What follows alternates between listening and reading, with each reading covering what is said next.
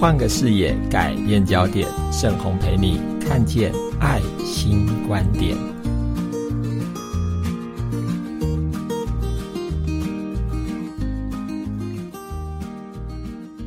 朋友们好，我是盛红。我们的音频有好一段时间没有更新了，不知道大家会怎么想象？为什么这个音频这么久都没有新的内容呢？是因为我太忙没时间，缺乏主题，还是因为太懒惰？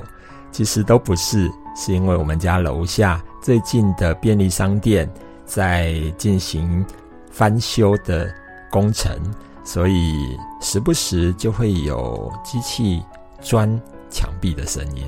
我很怕这个声音呢会录到我的音频里面，说不定待会也会有这个声音出现。不过我刚刚已经下楼去勘察过整个的状况了，应该今天是停工的状态，所以利用今天赶快来录新的音频跟大家进行分享。呃，前一段时间我参加了一个活动，在这个活动里面有一位重度障碍的朋友，他分享了他自己所处的一个处境。其实那个处境让我很有感触。他说：“呃，他的家人常常都觉得他是一个依赖的人口，常常都觉得他必须要靠着家人才有办法顺利的生活。如果没有家人的协助，他可能生活都会出问题。所以这个朋友他就说，在这样的一个过程当中，好像在家里。”显得很不如其他的家庭的成员兄弟姐妹，甚至于也会觉得似乎低人一等，好像好多事情都要拜托别人。会不会家人也会这样看他，然后会觉得看不起他？其实听完以后，我心情还蛮难过的，因为会觉得好像重度障碍的朋友。似乎很多人都会面临这一个类似的处境，似乎我们总没有办法摆脱是一个社会的依赖者，是一个甚至于某些人感受上或许会认为自己是一个社会的负担，而这样的一个都处处需要求人、拜托人的状态。甚至于可能经常会发生在除了家人之间的关系以外，也会发生在我们跟朋友、跟同事，甚至于跟政府在争取很多公共议题和障碍者有关系的权利的时候，也会觉得好像我们必须拜托别人。如果没有别人的帮忙，我们似乎就没有办法站得住脚。因为我们是别人的负担，这样的一个想法，其实某种程度反映在好多过去我参与很多公共政策的会议的时候，我会发现现场就经常会听到这样的声音：谢谢某某官员的照顾，我们很感恩某某企业的帮忙。当然。我并不是要大家好像理直气壮的觉得这些都是应该的，可是我们有没有需要这么低人一等呢？我想从过去的我的生命经验当中，我特别在一个情境里面有好大好大的反思，那个就是我参与的一个社会企业，叫做黑暗对话。在黑暗对话的这个情境里面呢，简单说就是我们会透过工作坊邀请，或者是让很多的企业的企业主、企业的主管来到我们全黑的环境里面。当这些朋友进入全黑的环境以后，不管他原来叫做某某董事长、某某总经理。我都会赫然发现，他们突然间失去了好多的能力。那个失能的状态，也许你很难想象。他们会有点害怕，甚至于往前走都会觉得很恐惧，任何的事情他都开始裹足不前。这个时候，在黑暗对话里面的视障朋友就成为他的一盏明灯。当然，当下他不知道这些协助他们的人是市长的朋友。可是，当我在这一个情境里面，其实会有好多好多的感触。那个感触是在我们接到客户的订单的时候，也许就会听到我这一次会有某某的大官，会有某某大企业的高阶主管来参与。我记得我刚开始心理负担还蛮大的，就会想说，一个视障者像我这样的全盲的状态，我能够给他们什么呢？他们到这个全黑的环境里面，会不会他们的这一些威严也好，或者是他们干练的能力也好，会不会在这个环境里面，其实根本用不上我？可是。当这些人从光亮的环境里面，他可能是一个大企业家；到了黑暗的情境里面，他变成一个要从头开始，连往前走一步都不能的人的时候，我开始有一个很重要的反思，就是因为这个世界、这个环境本来就不是为了障碍者而设立的，所以这个环境本来。就会让我们面临处处都有障碍的状态，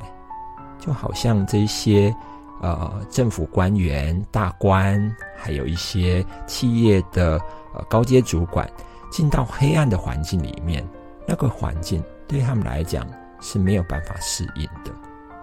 所以，我们想一想，这些障碍的朋友，在这个充满障碍的环境里面生活，当然。我们就会遇到好多好多的困难，可是我也要问：这些障碍或困难是我们决定造成的吗？或者是其实也没有谁决定，就是自然而然，因为很多人没有障碍，所以它就建构成现在的这个样子。当这个环境如果不是像现在大家所看到的这个样子，假设这个环境是一个全黑的环境的时候，就如同我们第一集谈到谁是正常人的概念一样，在那个环境里面，或许需要低声下气求人的，有这种感觉的人，可能是眼睛雪亮的这一些朋友。我这样子说，并不是代表谁比较有优势。谁应该要比较强悍，或者是我们应该要怎么样？而是要表达，其实这个环境它的障碍，并不是谁造成的。所以，当我们在这个环境里面移动的时候，会遇到困难，会遇到障碍，本来就如此。今天如果角色移位，他们变成我们障碍的状况，其实也一样。还是会面临到很多很多的困难跟挑战。换句话说，为什么障碍者会需要低声下气的求人呢？就好像在黑暗对话的环境里面，也不需要谁求谁，因为环境改变了，所以本来那个互助的关系就会改变。当我们要让环境有所改善的时候，其实内在里面所想的事情，应该会是怎么样能够让更多的朋友在一样的环境里面，可以更无障碍的生活。好，讲了这么多很概念性的想法，我想举一个比较实际的例子。来跟大家分享。我记得我第一次去银行开户的时候，那个时候大概是二十年前吧。呃，当时开户的过程，当然大家都知道，一个全盲的视障者要开户，他会面临到好多好多的挑战，啊，第一个挑战就是因为我们没有办法自己签名，所以所谓要带见证人这样的一个规定，呃，对大家来讲应该也不陌生。二十年前更是这个样子。我记得那个时候有朋友带着我要去开户，我心里面已经打定主意，就是如果对方要求我要带两个见证人的时候，我要怎么应对他？我心里想的是，今天造成障碍，造成我没有办法签名，它有两个问题：第一，你要我签的名，并不是用我熟悉的点字来签名啊，所以。你用你的方式要我签名，我当然有困难。第二，好，那如果我可以练习写一般的文字的时候，你的格子这么小，那问题也不在我啊，是因为你格子太小了，所以让我没有办法在这个格子的范围里面顺利的签名。好，那我也想到了一个互相可以解决的。我当时认为是一个好的办法，就是我就请我的陪同者带着我的手，拉着我的手，其实是他的手在动，我只是配合他的动作，拿着笔，然后由他牵引着我，在这一个呃纸本上面完成签名的动作。有意思的地方就在这里。后来我顺利的开了户了，原因是因为对方。内部沟通以后，下了一个决定，就是在上面批注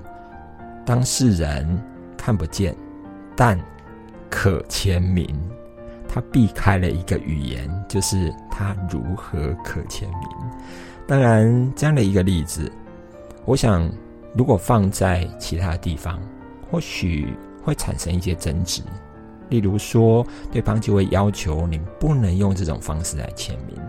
可是我心里打定的主意是，如果他有意见的话，我也想跟他来讨论这个障碍到底是谁造成的。而那个讨论不需要脸红脖子粗，因为那个障碍是真实的啊。今天如果你可以按照我的方式，你让我用点字签名，让我练习用你的方式写字签名的时候，你格子放大一点。这些问题可能都不存在。当然，我想，即便这样的争取，或许到最后也不一定会成功。可是，在我的内心里面是笃定的，就是当我提出一些无障碍要求的时候，我并没有觉得是低人一等的，因为环境才是造成障碍很重要的关键。再举一个例子吧。后来在争取银行开户也好，或者视障者能够呃接受这些金融服务的过程当中，我记得有一次参与了一个银行高阶主管一起参与的讨论会议。记得当时有一些主管，他们提出来的立场是。不是我们没有爱心，不是我不愿意让视障者来开户、来办理这一些业务、来呃从事这一些金融的活动，并不是，是因为视障朋友没有办法去阅读契约，也没有办法在契约上签名，所以这个问题对他们来讲是个困扰。那对我来说，我也赞成。的确，在现况之下有困扰，所以现场我就说，确实这些困扰听起来非常有道理，而且那个有道理是，你要拿着一个纸本的契约要我阅读，我也读不出来。可是我也要问大家，今天如果我拿一份点字的契约放在各位的面前，那你们可不可以摸点字念给我听？换句话说，我的立场很简单，是因为方式有障碍，并不是我有障碍。我想要表达的是，有很多的时候，或许障碍对我们来讲是一个人生的功课吧。而这个功课有没有需要用一个比较不如别人的感受或态度来面对它？我自己的经验是，慢慢的，我们可能要学习，在这个环境之所以有障碍，并不是谁的错，而是环境就这样。而当环境是这样的时候，我提出诉求、提出要求，也不是在为难谁，而是在提醒这个社会：你好像忘了某些人，他们需要的生活方式是什么。而当我们在提出这些要求的时候，我觉得态度上面当然不一定要很激烈，可能我们可以说理，可以。让对方知道我们的立场是什么，甚至于把同样的障碍翻转，返回到这些反对的朋友身上，问他们在那样的情景里面你会如何？而当我们是这样的态度的时候，我想也不是要让各位鼓励大家去用一个很凶悍的态度。那遇到阻碍的时候，我们用很愤怒的方式去面对它。我想要说的是，可以理直气和吧。理直气和的意思是，道理上面，我觉得我非常站得住脚，并不是因为我在为难谁，是因为方法出了问题了。今天如果角色意味障碍，不会是我，而是你。我想透过这样的一个分享，我很期待我们一起重新来看待我们的障碍吧。而那个重新的看待，也许可以更平等的看自己，而更平等的同时呢，或许更要放在我们的内心里面，慢慢的播下一颗种子。今天我们有障碍，我们身体跟别人不太一样，所以。我们当然面对的挑战不太一样，而那个面对的挑战不太一样，也是因为我生活在这个环境，才会遇到这样的处境。如果角色意味，那有障碍的人应该会是你吧？好，那我想今天透过这样的一个分享，也是一个前段时间参加这个会议、这个活动很深的一个感触。希望能够带给大家全新的思考跟视野。最后想拜托大家，如果你觉得这个音频对你有一些些的帮助，希望你能够在上面动动手指按下订阅，因为好像按照 YouTube 上面的规定也好，或者是我们的 Podcast 上面的一个呃筛选机制，它都会参考。我们订阅的人数来决定，如果有人搜寻相关的议题，是不是要把这个音频放在前面，让别人搜寻得到？如果对于各位是有帮助的，我也希望能够透过大家一起来帮忙，让更多人有机会听到这样的一个分享。动动你的手指，按下订阅，我们下次再见。